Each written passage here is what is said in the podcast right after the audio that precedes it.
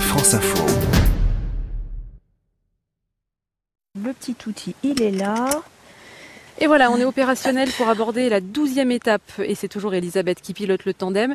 Là, ça se corse. hein. On va dangereusement se rapprocher des Pyrénées, Elisabeth. Avec euh, des cols mythiques, le père sourde, la hourquette dans 6 ans. Et on va essayer de pas trop traîner en route parce que ce soir, en plus, on va écouter un concert. Il y a les chanteurs montagnards de Bagnères de Bigorre qui se produisent. On va essayer de pas être en retard. On y va. Ouh Bonne petite montée. On arrive à Sainte-Marie de Campan. C'est mythique ici. Bah ouais, c'est mythique parce que enfin, tout le monde parle tout le temps de la même chose. hein.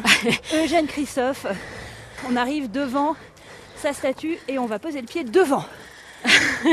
L'histoire a forgé la légende du Tour de France. Ah. Donc tu le vois pas, mais t'as un bonhomme qui brandit une fourche de vélo en bronze. Attends, tu crois que je peux le toucher Ouais. Et si tu montes encore un petit peu plus, tu vas toucher ses chevilles. Oh Les chevilles du champion.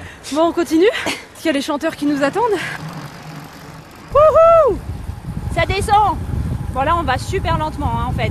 Enfin je sais pas, on est à 35. En freinant comme une malade. Ah je freine pas mal hein. Je vois l'église. Ah, mais on est à Bagnères là? Oui on est à Bagnères. hein. Ça y est Il faut qu'on aille au kiosque à côté des thermes.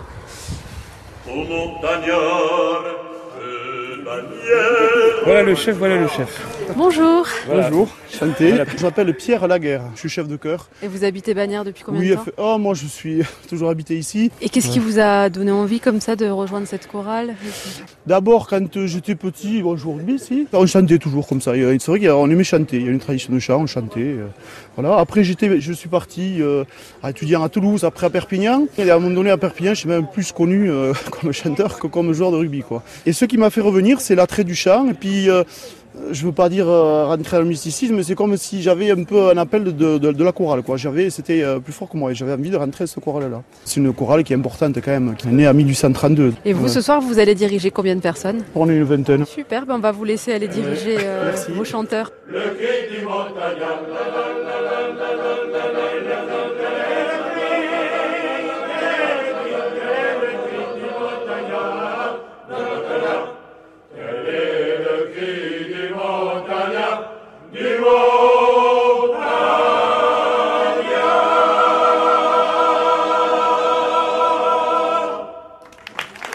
Elisabeth, on se dit à demain À demain avec plaisir.